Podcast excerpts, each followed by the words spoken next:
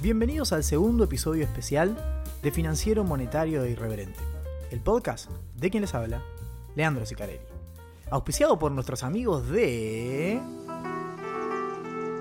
Detrás de un SAR financiero monetario e irreverente está Cocos Capital. Somos la forma más fácil, rápida y segura de potenciar tus ahorros. Abrí tu cuenta ahora desde nuestra app y comprá y vendé dólar MEP, acciones, CDRs y mucho más sin comisiones. Los verdaderos SARes y SARINAS invierten a través de Cocos Capital. Bueno, qué tema, ¿no? Yo decía el otro día, hay gente que recién está terminando de entender lo que son las LELIX. Y ahora los vuelven locos con las LEDIV. Y lo peor de todo es que ninguna de esas dos son relevantes. O sea, lo que va a haber que terminar canjeando acá son los pases pasivos, que es otro instrumento del Banco Central, que todos tienen una dinámica de funcionamiento bastante parecida. Así que la propuesta para el día de hoy es hablar de todas esas letras, ¿bien? explicar eh, qué son, de dónde nacen, cómo se rescatan y si son problemáticas o no en cada uno de los casos. Después eh, vamos a hablar sobre el Fondo Monetario Internacional y la girita de Caputo y compañía, a ver cómo le fue o por dónde puede pasar el financiamiento hacia adelante. Y finalmente vamos a hacer un comentario sobre la estanflación, que se viene, que ya está, que está hace 10 años. vamos a discutir un poquito de eso en base a los dichos del presidente electo Javier Milei. Pero antes eh, voy a mandar los saludos correspondientes. Em, ustedes sabrán que ahora, viste, Spotify te hace como el resumen de todo lo que escuchaste durante el año. Quedamos cuatro a nivel nacional en materia de podcast, em, lo cual es una total locura, es un delirio absoluto. Ahora ya tenemos sponsor hace una semana y media, dos, los amigos de Coco, pero digo, te hace el resumen de todo el año, así que lo logramos nada, sin sponsor un micrófono, yo y ustedes en las calles. Así que muchísimas gracias. Eh, no hay palabras para explicar lo que logramos. O sea, un podcast de macroeconomía, finanzas y otras hierbas, eh, rankeando entre los cinco podcasts más escuchados del país. Bien, como nosotros hay un montón de semanas que no estamos, bueno, eso a veces nos afecta en el ranking, o como no hacemos un episodio por día también nos afecta, pero bueno, se ve que Spotify eh, hizo bien las matemáticas para el resumen anual y ahí nos ponderó el, gran éxito que tenemos, el tiempo que estamos. Y bueno, cuatro. O sea, literal cuatro. ¿Qué tenemos adelante? No sé, la cruda, me imagino, me para en la mano, eh, alguno más, y después venimos nosotros. Tremendo. O sea, tremendo, tremendo, tremendo. Tremendo, pero es poco. Tremendo, pero es poco. La temporada. Primero quiero ir, antes de irme, a un top 3 el episodio. Quiero que esté top 3 algún día que salga. tenemos una chance esta y tenemos dos episodios más para lograrlo. Si no se logra, bueno, no será tan grave, pero quiero, ¿eh? Quiero. Por eso los títulos. Vamos a empezar a poner títulos cada vez más explosivos para que la gente dé play el primer día, porque se juega ahí, se juega el día que sale. Bien, si entramos al top 3 o no. La semana pasada lo habíamos hecho, iba a ser top 3 y aparece un recorte de radio no sé cuánto de Caputo que, claro, se ve que fue el nombramiento, explotó ese día y nos cagó el top 3. Pero vamos a lograr, lo vamos a lograr. Igual, indistintamente de todo esto, el año que viene, la temporada 5 va a ser top 3. Cueste lo que cueste y caiga quien caiga. Bien, así nos tengamos que financiar con Al Qaeda, así tengamos que mandar bots a, escuchar, así tengamos que secuestrar algún otro podcaster para sacarlo del ranking, yo estoy dispuesto a hacer cualquier cosa. Bien.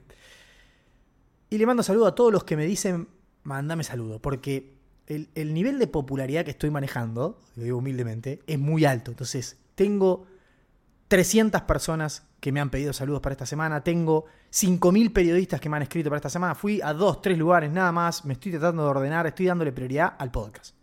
Bien. Porque aparte los que me siguen, si no tienen que escuchar 30 veces lo mismo, me llaman de una radio, digo esto, me llaman de... Y después cuando vengo acá a grabarlo ya lo dije en todos lados. No, no. De hecho, a algún periodista ya le contesté, no. Escucha el podcast, que lo digo ahí, y después de última citame el podcast. No hay problema, eso, adelante. Bien. Pueden hacerlo. Todos periodistas que estén escuchando si quieren citar el podcast, adelante, traten de sacar las puteadas y poner todo de manera más formal cuando van a un diario y eso, ¿no? Lo único que les pido. Pero bueno, nada, saludos a. Mm, me acuerdo de algunos. Bueno, lo que pasa es que saludo a uno. Saludos a Ale del JP Morgan, que me dice, mandame saludos, porque yo te escucho y tengo un, compañero de laburo que es libertario que te empezó a escuchar y le caes bien. Sos el único que, peronista que puede escuchar, una cosa así me dijo. Bueno, está bien. Gracias, loco. Saludos. De JP Morgan hay una banda de Sares. Eh, está Tommy que me escribe siempre por Twitter, que creo que labura en JP Morgan. Está Luca, que también labura en JP Morgan, eh, que, creo que es el fundador de la banda de Cani, pues los trajo a todos desde Mercados en la Mira. Así que bueno, nada, saludos para todos. Cuatro minutos de podcast, no dije nada. ¿Qué son las LELIX? ¿Bien? ¿Qué son las LELIX? Oh, un ejemplo simple, ¿bien? Vos pones un plazo fijo en el banco, llevas 100 pesitos al banco y el banco te paga una tasa de interés por ese plazo fijo. Bien. ¿De dónde saca la plata el banco para pagarte un interés a vos por esos 100 pesos que le trajiste? Bueno, pone a laburar esos 100 pesos. Bien. Los que hicieron el curso conmigo saben que no funciona muy así, pero es, para explicarlo. Bien. En concreto, el banco va a tener que conseguir alguna inversión que le dé eh, con esos 100 pesos un interés igual o mayor que el que te paga vos por el plazo fijo, porque si no pierde plata. ¿Se entiende, no? Entonces, vos le llevas los 100 pesitos y el tipo te dice, mira, te voy a dar 10 pesos de interés. Bueno, va a tener que conseguir alguna inversión que le dé como mínimo por esos 100 pesos 10 pesos de interés. ¿Bien? En ese caso sale hecho, y hasta te diría, en ese caso pierde plata porque los bancos tienen un costo de estructura, tienen que pagar salarios, tienen que depositar en caja, o sea, no, pero no importa, para simplificar, digo. Entonces el banco va a tratar de buscar algún instrumento de inversión, bien, para esos pesos, que le reditúe más de 10 para poder pagarte el interés a vos del plazo fijo y ganar esa intermediación, bien. Entonces, por ejemplo, eh, che, el tesoro coloca unos títulos que te dan 12 de interés. Entonces, buenísimo, el banco agarra y te dice, dame los 100, yo te pago 10 de interés por tu plazo fijo, y con esos 100 compra títulos del tesoro y cobra 12 de interés.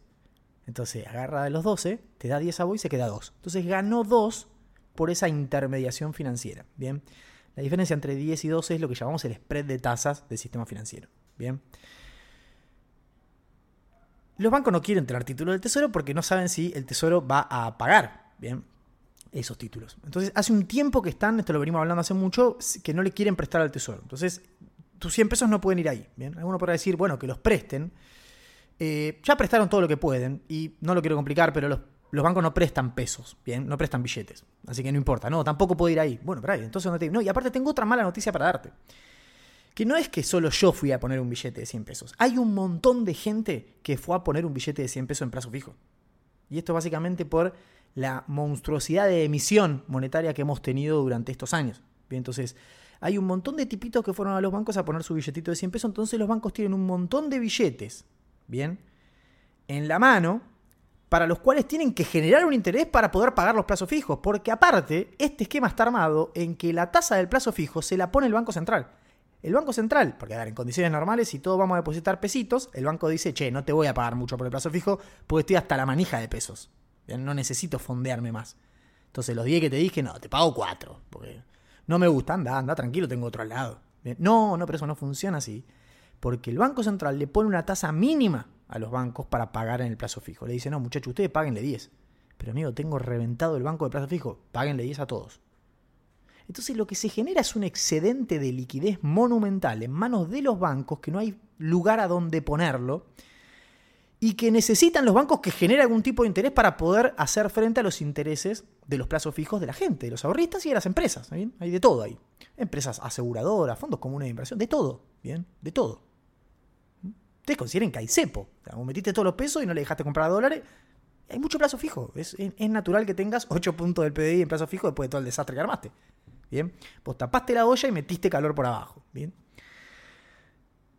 ¿Qué hacen los bancos? Se dan vuelta y, van al último lugar donde pueden ir cuando ya no tienen más nada para hacer, que es el Banco Central. Y le dicen al Banco Central, escúchame, ¿me das algún instrumento a donde yo te pueda poner los pesos por un mes para poder pagar el interés de los plazos fijos de la gente? Mirá que voy a ir con billones y billones de pesos. ¿eh? Y bueno, ese instrumento que el Banco Central le da a los bancos para que los bancos cobren un interés de manera segura y le pagan el interés de los plazos fijos a la gente son las LELIX. Las LELIX no son otra cosa que un título, bien, una letra. Donde podés decir bono, nota, eso depende del plazo. Se llaman LELIC porque son de corto plazo. Las letras en general se asocian a la parte corta de la curva. Puntualmente son a 28 días, bien. Antes tenían otra duración, pero se, se estiró a 28 días básicamente porque se calza con el plazo fijo, que siempre es a un mes en general. Bien. Entonces, las LELIX son eso. Lo que hacen los bancos es agarrar la plata de los plazos fijos y la ponen en LELIX en el Banco Central, porque es una masa de dinero muy grande y no hay donde, en otro lugar donde ponerla. Bien. Ni comprar acciones, ni ese emprendedurismo de, ah, yo fuese el banco, compro acciones. Sí, flaco, vos porque no manejas un banco, vos te pensás. Googlea comité de riesgo, hermano. O sea, no puede, o sea, el banco no va a agarrar los depósitos de la gente y los va a invertir en acciones o en títulos del tesoro que no sabe si va a cobrar. Por eso van al Banco Central. Hoy eh, casi el 80%, ah, bajó bastante esa cobertura, creo que te da 60 y pico, 70% de, de, los depósitos de pesos están cubiertos del otro lado por activos eh, del Banco Central. Buena parte de esos activos eran LELIX. ¿Estamos? Esos son las LELIX. O sea, las LELIX son la, contracara de tu plazo fijo. ¿Viste? Ahora te tenés que empezar a preocupar un poco. Porque ahora cuando dicen, no, porque los bancos le van a cambiar las LELIX. Flaco, pará. Si vos le cambiás a los bancos la LELIC por un título del tesoro. ¿Qué significa eso para mi plazo fijo? Significa que tu plazo fijo ahora va a estar cubierto no por una letra del Banco Central, sino por un título del tesoro. Y, eh, pero eso a mí me da miedo. Bueno, probablemente no renueves el plazo fijo. Y entonces, y los bancos pueden llegar a tener un problema si los precios de los bonos bajan porque una de las grandes ventajas de las letras de liquidez es que en general el precio no baja. O sea, el precio es un, es un activo que vos te lo quedas a finish, lo puedes liquidar en el mercado secundario entre bancos, no pagás costo por eso. Bien, no es que fluctúa el precio todos los días, como sí sucede con los bonos del tesoro. La única forma de que varíen los precios de las LELIX y demás es cuando el Banco Central decide cambiar la tasa de referencia. Los primeros que se enteran de eso son los bancos, ya saben cuándo va a pasar. Definitivamente las LELIC desaparecieron igual, o sea, están eh, tendiendo a desaparecer. E, eran hasta hace muy poquito, creo que llegaron a ser 15 billones de pesos o más. Eh, hoy son 7, literal hoy no se renovó casi nada, quedan 7. no está ahí el problema. Y a medida que pase el tiempo, el stock de LELIX va a ser cada vez más chico. ¿Por qué? Porque los bancos no están renovando las LELIX. Bien, las están dejando vencer y están haciendo que el Banco Central les pague en efectivo con billetes las LELIX. Bien. ¿Esto es porque la gente no está renovando los plazos fijos? No, no. buena parte del público puede no estar renovando los plazos fijos, porque ahora ya vencen en la próxima gestión, pero el grueso del movimiento es un movimiento de anticipo de los bancos. O sea, los bancos dijeron, che, yo no quiero tener más cubierto los plazos fijos de la gente con Lelix. Eh, quiero otro instrumento que me dé un poquito más de flexibilidad a mí.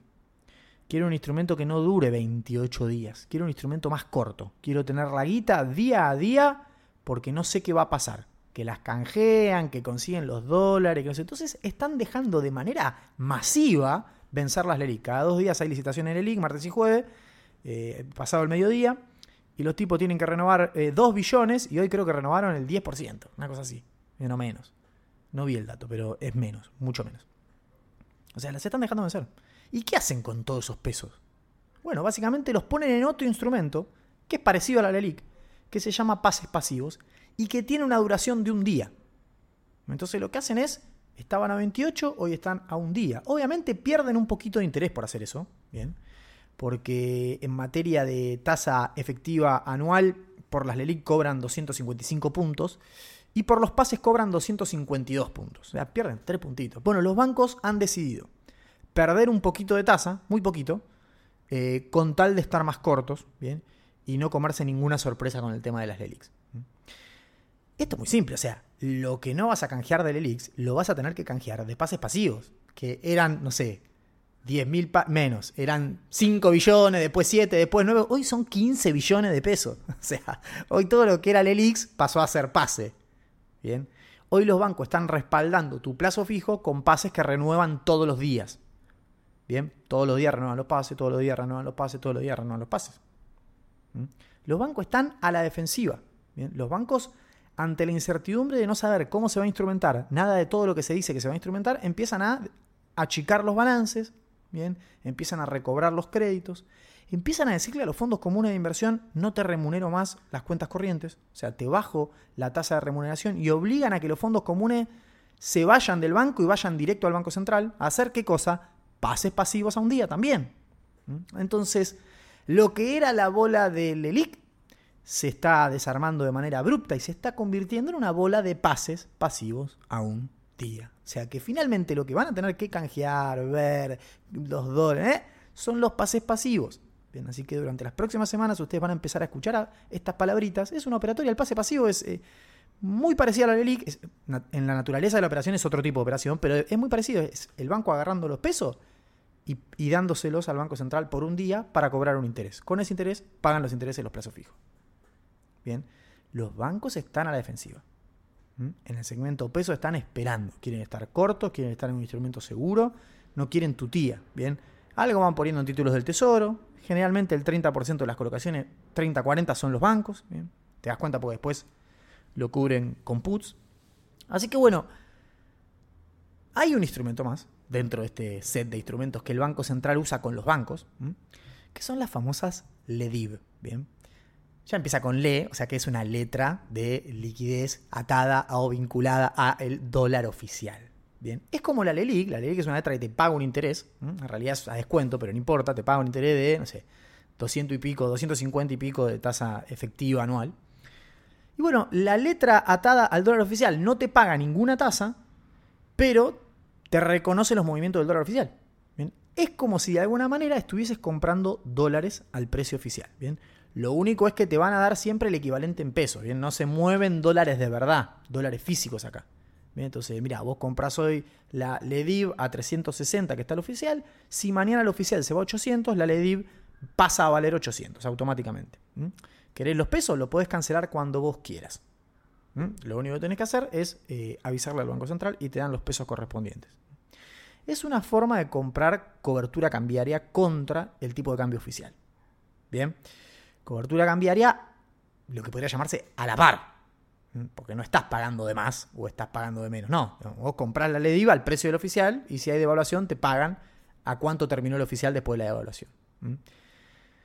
Como siempre en Twitter se generó un caos y un revuelo muy grande porque al parecer habían descubierto una vez más por dónde estaba, por dónde pasaba la cosa. Bien, por acá va a explotar esto. Son las LEDIV. Esto es un escándalo. Acá hay un negocio extraordinario. Por esto baja el contado con liquidación. Son los bancos que están trayendo cable y con los pesos resultantes compran LEDIV. Y entonces mirá qué vivo que son, se ganan la brecha porque venden al paralelo y compran al oficial. Este es un negociado, esto es un escándalo y esto es una bomba. El balance del Banco Central va a explotar porque cuando el Banco Central devalúe el tipo de cambio oficial, que va a pasar en el corto plazo, eh, esas letras se van a revalorizar y eso va a destruir el balance y vamos a un escenario de destrucción masiva total. Acá hay un negociado, lo viste primero en Twitter arroba chelotraderfantasma.com. Entonces, vamos de vuelta por parte a tratar de, ponerle el. ¿Cómo se dice el dicho ese? Ponerle el, no sé qué al gato, algo así. No sé. Bueno, eso. Vamos a tratar de ordenados. Bien.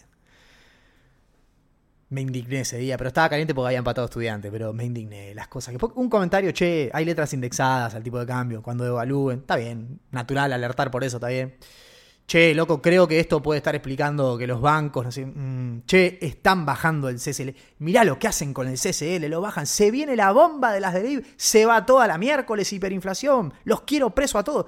¿Por qué? ¿Por qué esa, esa, por qué le dan 20 vueltas de rosca? ¿Cómo les gusta a ustedes igual consumir eso? ¿Bien? No, dejen de seguir fantasmas. Sigan gente, no me sigan a mí si no quieren, pero sigan gente que se dedique a esto, muchachos. No sé, contraten consultoras aparte, que es mucho mejor que leer gente en Twitter que no labura de esto. Las LEDIP son como las LELIX, pero ajustan por el tipo de cambio oficial. Si devaluás vas a tener que pagar un montón de pesos. Bien, eso es real. Entonces, ¿cuánto es el stock de, de ¿Es, serio? ¿Es, grande? ¿Bien? ¿Es significativo? Son 5 mil millones de dólares. Para que se den una idea, no, no es significativo. Para que se den una idea, ¿cómo, ¿cómo sé si es significativo o no? Bueno, no sé. Eh, los futuros de dólar de 2015, que eso sí era una bola que te habían dejado que si devaluabas ibas a tener que hacer algo, eran 17 mil millones de dólares de aquel momento. 17 mil millones de dólares. ¿eh? Estos son 5 mil nada más. ¿Mm? La deuda comercial de las empresas que importan que no les dejaron pagar y que se tuvieron que endeudar a 180 días aumentó 20 mil palos en los últimos meses. Las LEDIP son 5 mil. O sea, son creo que menos de un cuarto terminan siendo de lo que creció el endeudamiento comercial de los importadores. ¿Mm? O sea que ni siquiera están cubriendo la deuda comercial, es una partecita. ¿Mm? La relación de las LEDI con la baja del contado con liquidación, eh, 1816 hizo como el día, el día a día, no cierra. No cierra, porque cuando más bajó el contado con liquidación se operaron menos letras. Bien. Y aparte por el volumen que opera, em, al contado con liquidación no sería, no, te puede, no te dan los números. Bien, las magnitudes no te dan. Así que no, bien. Y no hay ningún negocio extraño de que alguien está comprando y haciendo algo raro. Bien, para empezar, los bancos no pueden comprar LEDIV para cartera propia, no pueden tener tenencia neta de LEDIVs, ¿bien? No pueden, no pueden, tienen regulada la posición en moneda extranjera. Los que alertaban y se escandalizaban diciendo, los bancos traen cable y compran las letras estas, están haciendo una... Ponían el comunicado, ¿bien? del Banco Central, en donde estaban quienes son elegibles para comprar esas letras, y los tipos ni siquiera reparaban en el hecho que el comunicado decía algo así como son elegibles para adquirir estas letras atadas al dólar oficial las entidades financieras y ahí empezaban los ítems. Por cuenta y orden de taca, taca, taca. Por cuenta y orden de taca, taca, taca. Por cuenta y orden de... Flaco, si dice por cuenta y orden, lo que te está diciendo es que el banco la está comprando por cuenta y orden de un cliente. O sea, no es para el banco, es para el cliente. Bien. Ahora vamos a ver quiénes son esos clientes. El único ítem que no decía por cuenta y orden, lo que decía es, pueden comprar estas letras atadas al dólar oficial los bancos que tengan constituidos depósitos atados al dólar oficial. Lo que te está diciendo es, por ejemplo, los plazos fijos chacareros. ¿bien? ¿Se acuerdan del dólar soja? Antes del de masa, el dólar 1 que ponía la plata de una cuenta que indexaba un plazo fijo que te indexa el tipo de cambio. Bueno, a los bancos los obligaron a hacer eso. Los obligaron a aceptar plazos fijos atados al dólar oficial cuentas que actualizan por el dólar oficial. Eso no es algo que inventaron los bancos, el central los obligó. Entonces, los bancos en, al mediado de 2022, cuando empezaba todo este cuento, todavía estaba Guzmán, le decían al Banco Central, escúchame, yo ofrezco este plazo fijo atado al dólar oficial, pero me tengo que dar vuelta y tener algún instrumento atado al dólar oficial. Porque vos mañana devaluás y yo cómo le pago el plazo fijo atado al dólar oficial a este cliente. Bueno, en ese momento Guzmán se rehusaba a darle instrumentos, a que el central le dé instrumentos atados al dólar oficial. Por eso los bancos no ofrecían ese producto, por eso ese dólar soja fracasó totalmente. Cuando se volvió a implementar con el nuevo dólar soja y demás, se crearon estas letras. ¿Para qué? Para darle calce a los bancos y no dejarlo descalzado. Pero el banco, cuando compra esa letra para tenerla él, no lo compra porque en términos netos quiere tenerla. Lo compra porque lo hicieron endeudarse a un depósito con un cliente atado al dólar oficial. Entonces tiene la EDI para cubrirse de eso. No compran en términos netos. Tiene regulada la posición de moneda extranjera aparte. O sea, era, esa la respuesta. Pero como es muy técnico, entonces nada. Bueno, ¿quiénes son entonces los clientes que pueden comprar? Bien. Hoy ya hoy se eliminaron. No, lo dije, lo tendría que haber dicho al principio. No, ya no existen más. No se, no se van a dar más. Y los que tienen eh, no sé si todos la van a cobrar. Ese es el escenario actual nada, fueron achicando el mundo de, empresas elegibles ¿bien? Para, comprar estas letras a través de su banco. ¿Quiénes eran? Básicamente las pymes que importan, básicamente todas aquellas empresas que entraron en los regímenes de eh, aumento de producción en el sector energético, ¿bien? que les daba acceso a divisas para importar más y producir más y aumentar la producción energética. Em, ¿Qué más? ¿Qué más? ¿Qué más? Empresas importadoras que estén endeudadas, bien, que hayan prefinanciado importaciones muchachos activo y pasivo. O sea, todas estas personas que yo les estoy nombrando, todas estas estos segmentos de empresas que yo les estoy nombrando, están endeudadas a dólar oficial. Por eso les dan acceso a LEDIVs. Bien. La única discusión acá es, che, si están endeudadas a dólar oficial, ¿por qué no pagan la cobertura al precio que está en el mercado? Porque hoy cubrirse contra una devaluación del dólar oficial en el mercado con futuros o con títulos es muy caro. La LEDIV es un negoción en ese sentido. Bien, porque está a valor de mercado. Con la LEDIV compras al precio oficial. Si querés ir a comprar un futuro de dólar, diciembre está cerca de 800 pesos. Bien. Entonces, ahí está la crítica. Es esa la crítica. Sí, esa crítica igual a mí no me cierra del todo.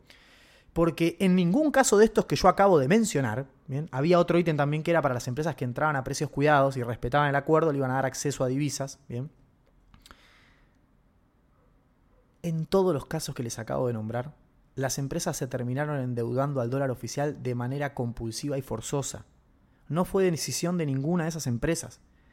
A todas esas empresas las obligó el Banco Central a endeudarse. Entonces, lo único que falta, las, las obligás a endeudarse contra dólar oficial y encima le haces o comer una devaluación o pagar una cobertura en 800 pesos, que es comerse una devaluación. Entonces, es lógico. Lo que ustedes tendrían que haber visto, primero que es poco significativo, eh, son menos de 2 billones de pesos, te acabo de decir, en pases hay, hoy debe haber ya 16 billones, 16 billones, ¿bien? Más 7 del ELIX. Las LEDIV son solo 2, no llega a 2 en realidad. No existe, es un universo que es muy chico. Bien, y de vuelta, vos le dijiste a las empresas, cuando te fueron a pedir los dólares oficiales, ¿quiénes te fueron a pedir? Las pymes que quieren importar, las importadoras que se habían endeudado contra dólar oficial, prefinanciaron, consiguieron los dólares para poder importar, no te los piden a vos. Eh, las petroleras que entraron al régimen de, incremento de producción, que le prometiste que iba a haber más divisa, y los que entraron a precios cuidados, que vos le prometiste que si mantenían los precios accedían a divisa para seguir importando y para seguir funcionando. No es que la empresa importa porque son malos, la empresa es un flujo, tiene que caminar, rotar el negocio, entonces tiene que seguir embarcando. A todas esas empresas vos las cagaste. Porque le dijiste, sí, tranqui, no pasa nada. Y cuando llegaron al MULC, le dijiste, no, muchacho, paté en 180 días. Pero tengo los embarques, convence a tu proveedor. Y las obligaste a endeudarse a 180 días al dólar oficial. Un dólar que de acá a 180 días va a saltar. Entonces, por eso, le empezaron a dar manija a este instrumento. Bien, si ustedes se fijan, el volumen de este instrumento crece básicamente a son, al ritmo de dos cosas.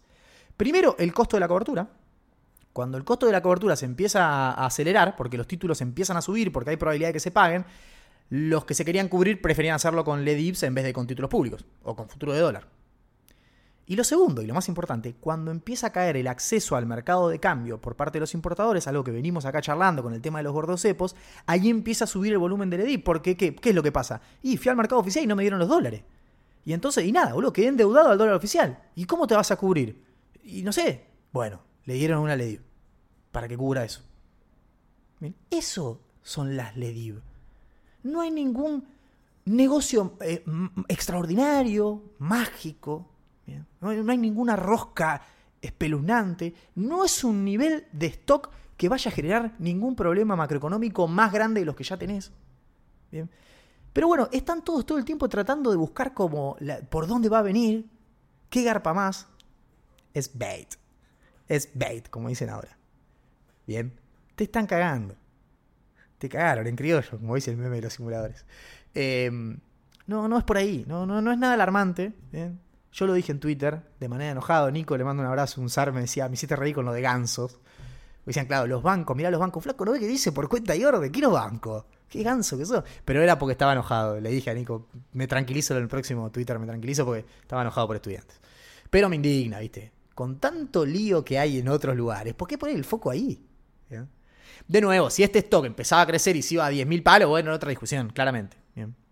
Y una vez que ya sabemos que esto es chico, que tiene una explicación y que no va a haber una bomba y que no va a explotar y que ya desapareció porque no se va a poder hacer, porque ya eh, no se opera más LEDIB, lo acaba de anunciar el Banco Central, Nobleza obliga, podemos hacer alguna crítica si quieren. Sí, no hay nada peor que tener, del mismo modo que lo venimos diciendo con el Tesoro, para el Central aplica lo mismo. No hay nada peor que tener pasivos indexados. Es lo que no tendrías que hacer. ¿Para qué? Para evitar que una devaluación sea expansiva y te, espiralice y, sumes nominalidad, lo mejor es no tener nada indexado. Entonces, yo prefiero una LELIC antes que una LEDIV. Claramente, sí. Bueno, pero por cómo venía funcionando esto, es natural que tengas ese stock ahí. Está mal, yo preferiría no tenerlo, claramente. Ahora, no es una bomba. Eh, los futuros, hoy, vence toda la posición de noviembre, así que eh, estaban renovando igual en diciembre. Así que te van a dejar futuros vendidos en diciembre, probablemente. No dejan cagada por hacerlo, muchachos. Había un rumor de que podían llegar a devaluar ahora que cambia el mes. Y se hace así porque cuando vos vendés futuros, los futuros vencen el último día hábil del mes. Entonces, una vez que vence el futuro que vendiste, podés devaluar y no vas a generar un gran impacto con la emisión.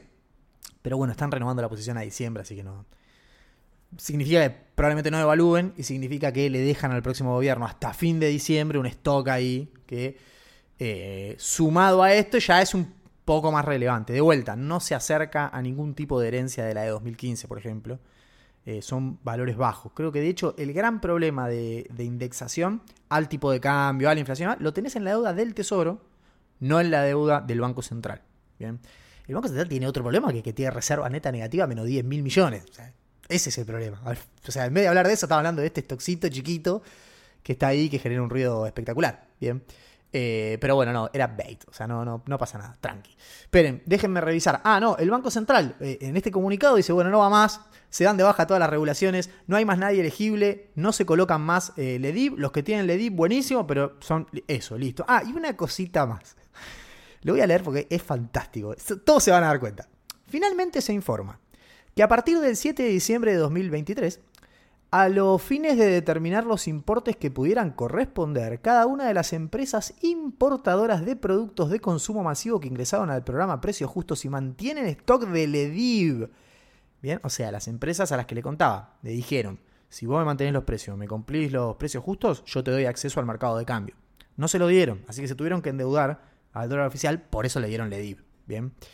Eh, esas que tienen las LEDIV le dicen, em, en forma previa a requerir su pago, o sea, el pago de las LEDIV, o sea, lo que corresponde, deberán presentar un certificado emitido por la Secretaría de Comercio sobre la fecha hasta la cual se encontraron vigentes y fueron cumplidos los acuerdos por ellos suscriptos en el marco de dicho programa Precios Justos. O sea que si no conseguís ese certificado, a mí me da la sensación de que no te van a pagar una goma. Y nos vamos ya finalmente defolteando letras del Banco Central, que era algo que todavía no habíamos hecho, pero es una mancha más al tigre. ¿Y qué le hace, no? A esta altura. Eh, bueno, en fin, nada. Esos son las LEDIV, esos son las LELIC, los pases y, qué sé yo. Ahora, como ustedes imaginarán, voy a terminar ya esto, vamos al chivo y, vamos a la segunda parte, voy media hora. Eh, esto es lo que quiere resolver mi ley. Esto es lo que, a lo que Milei le tiene miedo. Y esto es por lo que Milei decidió mantener el cepo un año y pico, en una decisión que yo ya dije abiertamente me parece acertada. Bien. ¿Por qué? Bueno, porque de vuelta, todo eso está ahí porque todos nosotros mantenemos nuestros depósitos en el banco. Bien. Buena parte bajo la forma de plazo fijo, otra parte bajo la forma de depósito a la vista, si querés. Bien. Em, uno tiende a pensar que el depósito a la vista, eh, eh, el banco lo cubre con un pase, o lo tiene ahí, eh, o con efectivo en sucursales y los plazos fijos uno lo cubre con Lelix. Bueno, ahora los bancos están medio cambiando ese proceso. En concreto lo que importa acá y lo que va a definir el futuro de todo esto es qué quiere hacer la gente con su depósito. Bien. La gran discusión acá es eso. Por eso yo les decía la semana pasada, están todos concentrados en ver qué le dan a los bancos por las LELIC, cómo se las cambiamos, qué le hacemos un canje, que los títulos del tesoro, cuando en realidad no hay que convencer a los bancos, sino que a los que hay que convencer es a los depositantes. Por eso les decía, miren este problema desde el balance de los bancos, no desde el balance del Banco Central. Bien, porque de vuelta, yo te puedo dar un título del Tesoro por esa LELIC, listo, lo solucionamos, lo canjeamos, le dimos un título a 200 años, está buenísimo. ¿sí? ¿Y, ¿Y qué hace el banco si mañana el cliente le pide el depósito? Tiene que vender ese título. ¿Y ese título? ¿Qué va a pasar con el precio de ese título? ¿Se lo pagan? ¿No se lo pagan? ¿De dónde consigue los pesos? No, se lo rescata el Banco Central. Y bueno, el flaco era lo mismo. Bien. Del mismo modo que muchos se quejan de que se van a endeudar en dólares para rescatar deuda en pesos, porque las LELIX son deuda en pesos. Pero tiene algún tipo de sentido porque justamente el miedo es que cuando vos intentes ir a un escenario de normalización y de quita de regulaciones y de flexibilización del cepo, el miedo ahí es que la gente que tiene plazo fijo, ahora que puede comprar dólares, se te lance masivamente con esa potencia de plazos fijos que hay empresas, fondos comunes, aseguradores, se te lancen a por esos dólares y te generen una corrida. Entonces, por eso no está mal y no es una locura pensar en tener un resguardo de dólares para atajar a buena parte de esa gente. Bien, no está mal, es lógico. Hoy esa gente no va a dólar, digo gente, pero hay personas jurídicas y de todo, no va a dólar en buena parte por las regulaciones que hay. Pero una de las propuestas de este gobierno es, de manera gradual, de acá hasta fines de 2024, quitar todas esas regulaciones. Bien. Yo sigo manteniendo lo que dije desde el principio. Pase, LELIC, LEDIP, todo lo mismo. Son todos pasivos que tiene el Banco Central con los bancos, que los bancos usan para calzar y cubrir sus depósitos de la gente. Depende de la naturaleza del depósito, van a tener una naturaleza de letra distinta. Plazo fijo en peso, LELIC. Hoy casi te diría pase. Cuenta a la vista, pase. Bien. Cuenta remunerada, pase. Eh, depósito chacarero que indexa por el dólar, LEDIV. ¿Se entiende? No, tiene ninguna magia. Con todo eso, para mí, no hay que hacer nada puntual. ¿Eh? Yo ya lo dije, de vuelta, más si sostenés el cepo, más si sostenés, si no sostenías el cepo, decir, lo saco el día uno y si vas a tener que hacer algo, pues te llevan puesto. ¿Eh? Pero si vos vas a mantener el cepo, pará, loco, pará. De vuelta, vayan al episodio Bienvenidos a Tangalandia, donde expliqué eh, por qué no hay que hacer nada con las LELIX. En realidad lo que digo yo es básicamente es, si vos le haces un... Vos tenés que hacer un montón de cosas. Lo que digo es no puntualmente con las LELIX. Hoy es medio el mainstream ese discurso. Veo muchos economistas Junto por el Cambio, todo abiertamente diciéndolo. Nosotros lo decíamos hace unos meses ya. Bien.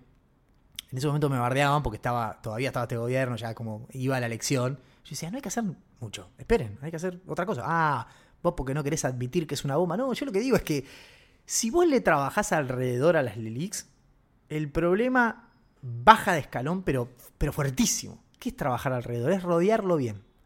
La Lelic es un jugador que, si está mal rodeado como hoy, hace un desastre. Ahora, si lo rodeas bien, puede jugar tranquilamente, ¿eh? sin destruir nada.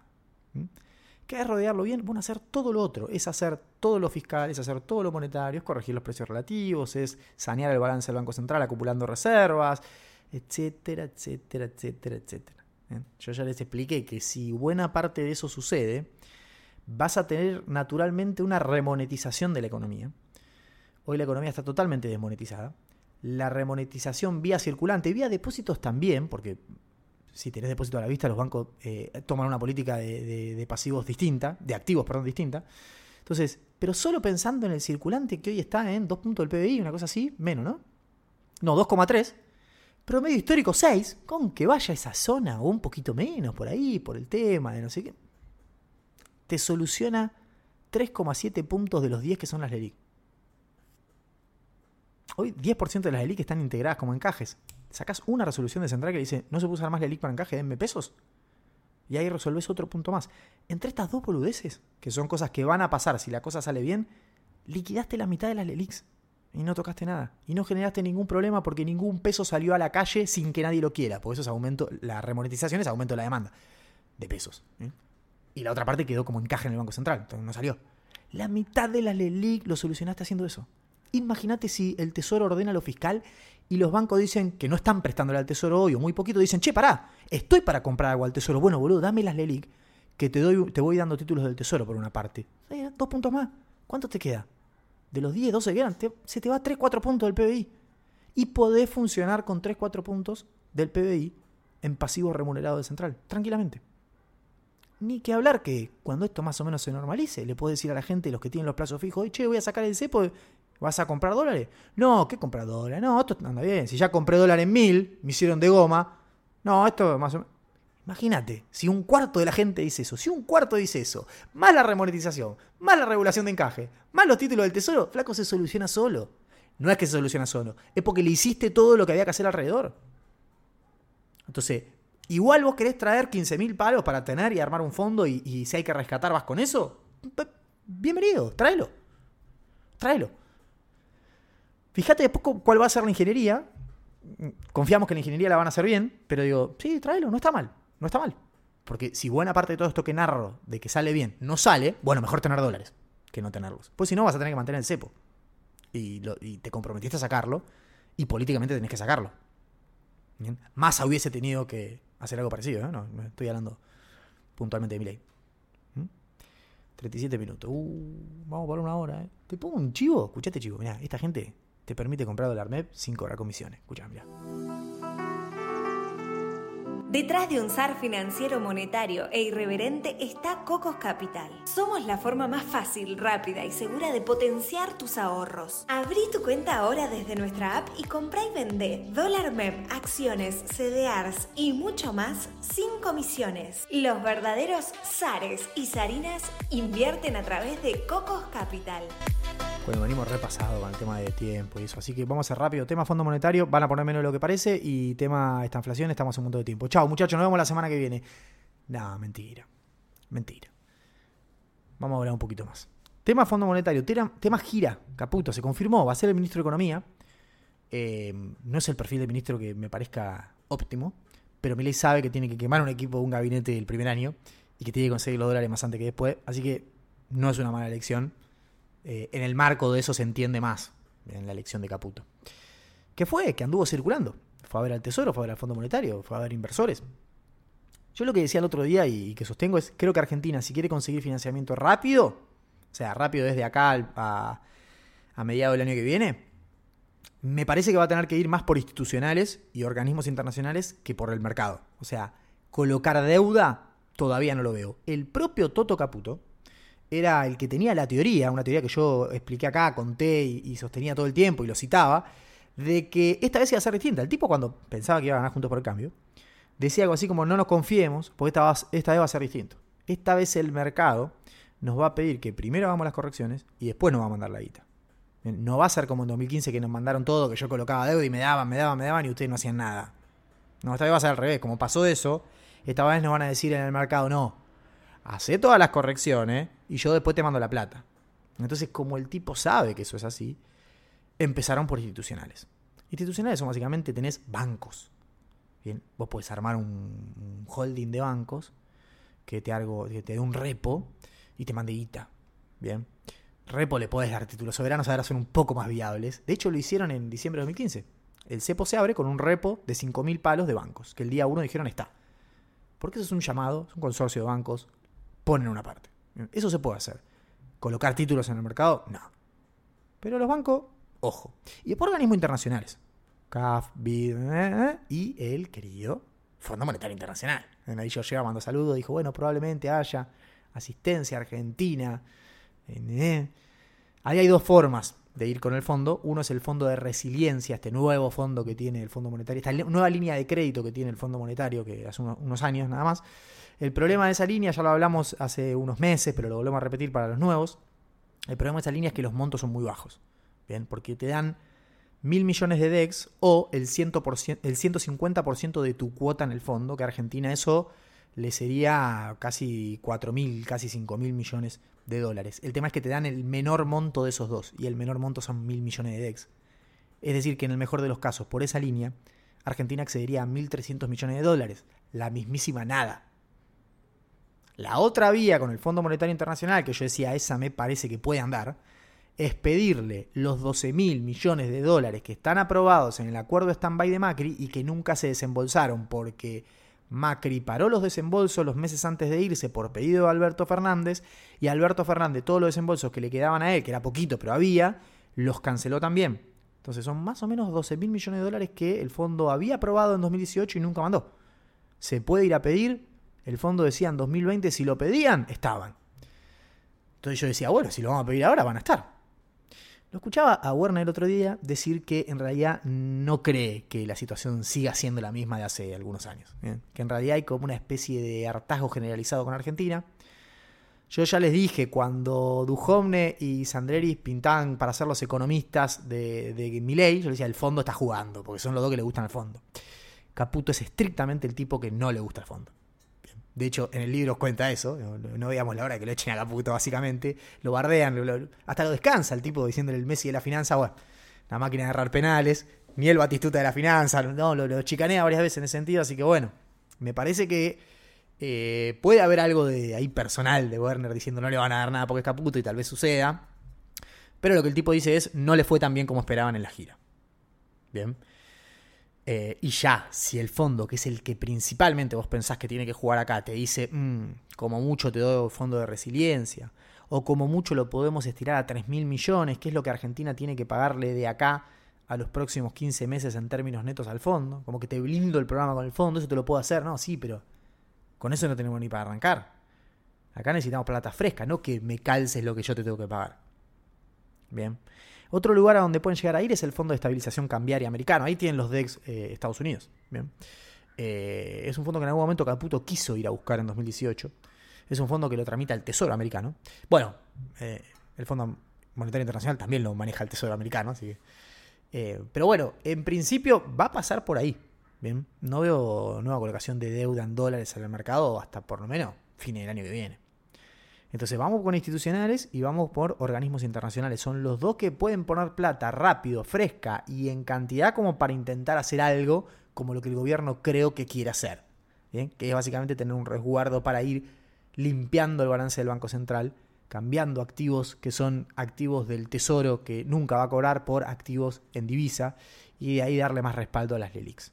Después, cómo se implementa técnicamente el canje del ELIX, no lo sabemos, lo veremos en un momento, lo comentaremos en un momento, pero es lo mismo. Eh, te doy un título que está apalancado del coso. Cuando hacemos un fondo con los dólares, entonces vos la LELIX, es lo mismo. ¿eh? Lo que van a hacer es básicamente cambiar activos en el balance del Banco Central del Tesoro por activos en dólares. Bien, un adelanto transitorio, todas esas cosas que nunca va a cobrar el, Banco Central. Bueno, Las van a ir cancelando con dólares que traiga el Tesoro y van a dejar dólares en la reserva y van a ir recomponiendo el balance del Banco Central. Bien, sería lo lógico. Mirei dijo que vamos a tener una estanflación. Y se armó un escándalo bárbaro. De vuelta, siempre lo importante. ¿eh? Ahí empezamos. Estamos en una estanflación, no estamos en una estanflación, es una estanflación. No, si dijo estanflación, eh, no es tan relevante la discusión. No, no, es lo relevante. De hecho, si vos le preguntás a 50 economistas qué es la estanflación, 25 te van a decir es recesión con inflación y otros 25 te van a decir es no crecer o estar estancado con inflación. Bien. Y vos preguntarás cuál es la definición. Cualquiera de las dos está relativamente bien. Para los que están en la sección internacional es como el soft landing. ¿Qué es el soft landing? Decís, no, y bueno, sí, la economía americana para soft landear es no entrar en recesión. Y alguno te va a decir, si tenés un trimestre que caíste 0,2, no es tan grave, o sea, sigue siendo un soft landing. Bien. Con la inflación pasa lo mismo. Bueno, en principio, una economía que no crece y tiene alta inflación está, está inflacionada, si querés. Bien. ¿Tiene que necesariamente caer el PBI y haber una recesión? O sea, dos trimestres seguidos de caída. Para mí no. Por ahí alguno se quiere poner técnico y dice, sí, no. Si no, no es recesión en términos técnicos. una economía que no crece.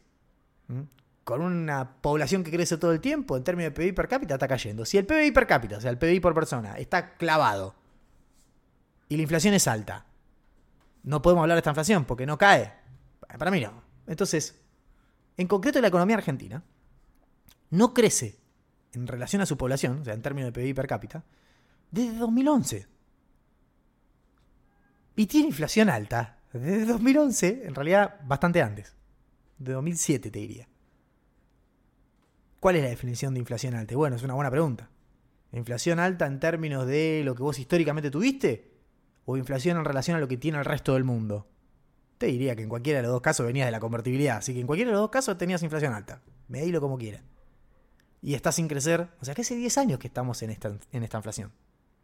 Ahora, en el corto plazo, puntualmente hoy, más allá de la, de la película, la foto de hoy, ¿estamos en esta inflación? Bueno, la inflación es muy alta y la economía hasta recién venía creciendo.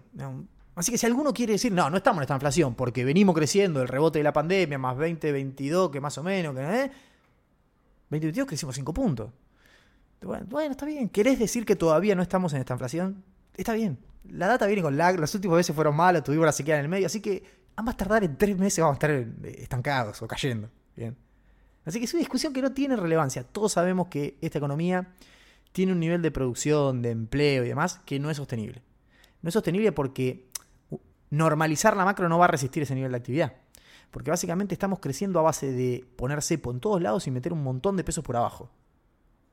Entonces sí, claro, la demanda de dinero se hace de goma, la velocidad de circulación vuela, la gente quiere sacarse los pesos, empieza a crecer la demanda de todo y todo va creciendo con un montón de inflación, todo indexado y esto crece, está buenísimo, pero no es sostenible esto. En cuanto empieces a corregir precios relativos, la trayectoria fiscal, monetaria y demás, eso se va a pinchar, se va a desinflar. Con lo cual es lógico que vas a tener una recesión o un estancamiento económico en materia de actividad. Y la inflación, como yo ya les vengo advirtiendo, en el corto plazo va a subir, no va a bajar. Porque después tenés que corregir precios relativos. Y cuando tenés mucha inercia, los precios relativos hay una sola forma de corregirlos, con un shock. Bien, el tema es, después de ese shock, la inflación baja, baja de manera sostenida, baja rápido. Bueno, eso es lo que uno quiere que suceda. Para eso vas a necesitar un programa fiscal, que parece que Milei lo tiene. Lo que no tiene es anclas nominales, así que va a ser doloroso. Va a ser doloroso. Bien. Así que lo que dijo Milei no es tan grave. Va a haber esta inflación si es que ya no estamos en esta inflación en el corto plazo. La, la película larga, estamos tan inflacionados hace 10 años. Y todo eso no es culpa de Milei. Y no va a ser culpa de Milei. Bien, porque esto ya no venía funcionando, la forma en la que estamos creciendo es insostenible y el tipo tiene que corregir precio relativo. Que no desalineó él. Entonces, no les obliga Dijo 24 meses hasta bajar la inflación, no dijo 24 meses de esta inflación. Tan malo, boludo. Lo tuve que ir a escuchar porque no, para, no confío. A ver, es que dijo, no sean malos. Dice un par de cosas. Me, gusta más escuchar eso, Porque hasta hace una semana lo había escuchado en una entrevista donde él decía, no, porque cuando hagamos esto ponemos acá, baja la tasa de interés y salimos creciendo. Decía, salimos creciendo, amigo. No podés en la misma nota decir que vas a cortar 5 puntos del PBI el gasto y decir que salimos creciendo. O sea, no sea, o sea, no, dale. Bueno, cambió radicalmente de una semana para otra el discurso y dijo, no, qué creciendo. Y me parece muy bien porque eso le otorga cierta como sensibilidad y un mejor termómetro de lo que hay en la calle y lo que va a pasar. Porque si este tipo de verdad pensaba que lo que va a hacer nos va a sacar creciendo, amigo, vas a durar tres meses. No, se dio cuenta, no, no vamos a crecer nada, vamos a esta inflación. Bien, perfecto. Y de hecho lo cierra con la única cartera que está abierta es la de capital humano para atender a los que se caigan en este proceso de normalización. Es totalmente por ahí. Es totalmente por ahí. Por eso me dejó más tranquilo. Lo que dijo de la inflación, sumado a la sensibilidad de que todavía en capital humano, porque sabemos que se nos va a caer mucha gente, porque... Bien. Bien. Me gusta y me deja mucho más tranquilo eso que lo anterior de ese optimismo de salimos creciendo y y 5 puntos. Y muchachos, si son 5 puntos del PBI, la semana que viene si quieren lo vemos, pero, spoiler, el ajuste no lo va a pagar la casta. El ajuste no lo van a pagar los políticos. El ajuste lo vamos a pagar nosotros. Lo va a pagar todo el país. Bien. ¿Cómo tiene que ser? A ver, 5 puntos del PBI no le puedes recortar a la política porque la política no gasta 5 puntos del PBI. Si vos querés decir, no, es que la obra pública también es un gasto político, bueno, la obra pública será un gasto que hacen los políticos, pero cuando hacen cloacas, rutas. Bueno, no habrá rutas y cloacas, ¿eh? Y es un punto y medio del PBI, un poquito más. No, no va a ir a cero ya. Bien, entonces no, el, ajuste lo va a pagar el sector privado, aparte por una cuestión de contabilidad doble, de que cuando el Estado, una vez discutí con Mario Libertad, a ver si lo discuto casi siempre, cuando el, a ver chicos, a ver, no estoy de acuerdo, cuando cuando el Estado tiene déficit, bien, es porque gasta más de lo que recauda. Es decir, es porque en términos netos pone plata en el sector privado. ¿Se entiende, no? Eso. Si querés verlo en una, en macro abierta, el modelo de tres brechas de Bundle, te aparece el sector privado eh, exterior, nada más, pero es lo mismo, es el sector privado. Bien. Entonces, eso de el ajuste lo paga el, gobierno, o sea, el ajuste lo pagan los políticos, no, el ajuste lo paga el sector privado, flaco, porque cuando vos querés sacar todo ese, ese déficit y pasar a superávit fiscal, lo que me estás diciendo es que el sector privado va a poner plata en términos netos en el sector público. O visto al revés, que el sector público va a sacar plata de la economía en términos netos. Se la va a sacar al sector privado. Después hay que ver si lo financian del exterior o el sector privado local. Pero, chicos, es matemático. Aparte, para un ajuste de 5 puntos, no hay posibilidad de que sea con la política nada más. Bien. Echa ñoqui, cerrá ministerio, Sacale a todos los políticos todos los lujos que tienen. Sí, te banco a muerte, pero no, no vas a sumar grandes cosas con eso. Gasto de funcionamiento del Estado, salarios son, dos, puntitos, tres puntitos, pero ahí está toda la, está toda la administración pública. hay cosas que tenés que tener. Bien, entonces no puedes cortar todo ahí tampoco. Subsidio, va a ir fuerte, porque son dos puntos del PBI. Y en esa categoría dijo, no, no, pero no va a pasar nada porque eh, voy a sacar impuestos. Entonces en términos fiscales, cero no, y ahora voy a ser graduado con las tarifas. bueno, chicos, si lo van a hacer así, lo vamos a pagar entre todos. Y está bien que así sea, es justo. Lo que digo es, díganlo y basta con el chamullo este de la casta. Digo, nada más. Que igual me parece bien que le saquen privilegios. Bien, lo que voy es, en términos macros, todos sabemos, y Milei sabe también, que no alcanza con eso y que va a haber que hacer otras cosas. Y por eso, bien, cambió el discurso y dijo, no, probablemente tengamos una recesión, probablemente nos estanquemos, mientras la inflación baja, eso va a llevar tiempo encima. Y en ese contexto vamos a tener abierta la cartera de capital humano para ayudar. Yo les dije que mi ley, esto va para los, los Ares que son peronistas o anti-Milei, de izquierda, no sé qué. Yo les dije que mi ley tenía cierta, es una opinión polémica para esa gente, tenía cierta sensibilidad populista. ¿eh? Yo les los advertí. No le quiero decir peronista a mi ley, pero tenía cierta sensibilidad. El, al loco, pues es un tipo que empatiza con la gente. Es un tipo que, para mí, qué sé yo, está como con ganas de que lo quieran. Entonces, se iba a dar cuenta de que ajustar esto iba a dejar mucha gente en el camino eh, e iba a necesitar, iba a requerir de que el Estado no desaparezca del todo el día uno, sino de que esté para asistir en ese proceso de normalización económica que puede durar cuánto, 24 meses, es mucho 24 meses. Eh, para mí tendrían que estar todos los cañones apuntados a que a fines del año que viene eh, puedas unificar el mercado de cambio. Ni hablamos del tipo de cambio hoy, ¿eh? Mirá cómo cambió la Argentina, no hablamos del tipo de cambio. No hablamos del tipo de cambio. Se desactivó la dolarización y pasó lo que decíamos que iba a pasar, Nobleza habría, yo dije si gana Milei se va la miércoles, ganó y no se va la miércoles, bueno, porque no va a dolarizar en principio, o es lo que todos interpretamos. Pero bueno, corrido el escenario de la dolarización, sin haber presentado ni un número, ni un papel, nada, nada. Yendo recalculando el equipo económico sobre la marcha, nada, nada, cero, no hizo nada. Lo único que dijo es, voy a hacer un ajuste fiscal y voy a equilibrio financiero, ni siquiera primario, financiero. Con eso los dólares de paradero se hicieron de goma. Viste que era caro mil. Viste que en términos reales era un delirio pagar ese tipo de cambio si no vamos a dolarizar. Si no vamos a dolarizar. Bien. Se activan algunos segmentos del episodio eh, cómo sería una estabilización. Bien. La única gran diferencia, y con esto me voy, es que daría la sensación de que la estabilización que quiere hacer mi ley, que no es una dolarización, que va a ser otra cosa, es más de tipo ortodoxa y lo que no tiene son anclas nominales, que es lo que te permitiría, por ahí sí, bajar la inflación mucho más rápido. Bien. Ahí hay un desafío grande porque una cosa que le podría ganar credibilidad en la calle y darle gobernabilidad a mi ley con todos los cambios duros que tiene que hacer es bajar rápido la inflación. Bueno, si consiguen un ancla nominal podrían hacerlo. No la van a usar. En principio en el programa no va a haber anclas nominales, por eso el tipo te dice 24 meses con inflación alta. Bueno, va a tener que bancarle en la calle lo que suceda, por eso va a tener que asistir gente, por eso va a tener que ir por ahí más gradual de lo que quería en algún otro aspecto del programa. Bien, pero bueno, nos quedan dos semanas, iremos sabiendo sobre la marcha más cosas que van pasando. Yo por el momento me voy, eh, los quiero mucho, gracias, la verdad que recibo una cantidad de cariño, de mensajes, de amor, de todo. Eh, me siento muy bien. Perdona a todos los que no les estoy pudiendo contestar, perdona a todos los que les debo un asado, perdona a todos los que... todo, nada. Sepan entender que eh, los niveles de popularidad del podcast en general escalaron de vuelta y bueno, me escribe mucha gente y me vuelvo muy loco eh, pero bueno, trato de contestarle a todos y todas todo el tiempo. Es algo que en algún momento ya lo hablé con mis amigos, con todo el mundo, y todos me dicen, lo vas a tener que dejar de hacer. Sí, me da lástima, pero bueno, probablemente en algún momento suceda. Por ahora igual sigo intentando contestarles a todos. Así que les mando un abrazo y lo vemos la semana que viene con más financiero, monetario e irreverente, el podcast del SAR de las finanzas.